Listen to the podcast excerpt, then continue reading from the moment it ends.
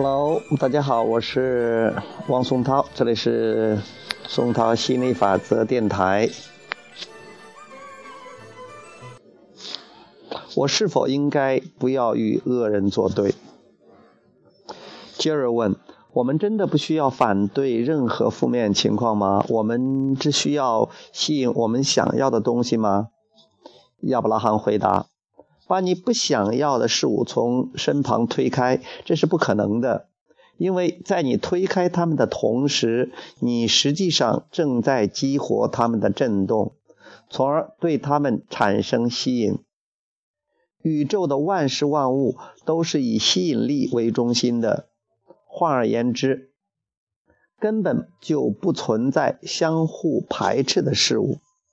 当你对着不想要的事物大喊“不要”时，你实际上正在把不想要的事物请进生活经历之中；当你对着正想要的事物大喊“要”时，你实际上也在把真正想要的事物请进生活经历之中。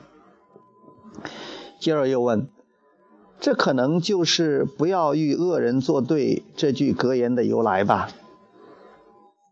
这个不要与恶人作对典故出自《圣经新约马太福音》第五章第三十九节。只要我告诉你们不要与恶人作对，有人打你的右脸，连左脸也转过来由他打。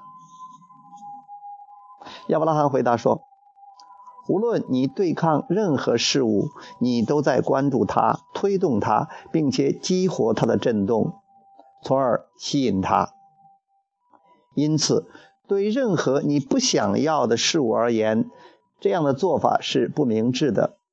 不要与恶人作对，可能是某个世外高人所说。他非常明白人类所称的邪恶并不存在。接着又问亚伯拉罕：“那你们对恶这个词的定义是什么呢？”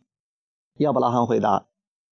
我们的词汇里不存在“恶”这个词语，因为在我们的世界里，我们并没有觉察到任何可以用这个词来归类的事物。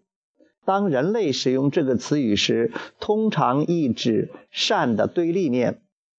我们已经注意到，当人类使用“恶”这个词语时，意指某些与他们心中的善良或者上帝相反的事物。恶是人们认为与心中所想要的不一致的事物。接着又问：“那么什么是善呢？”亚伯拉罕回答：“善一般是指人们认为自己的确想要的事物。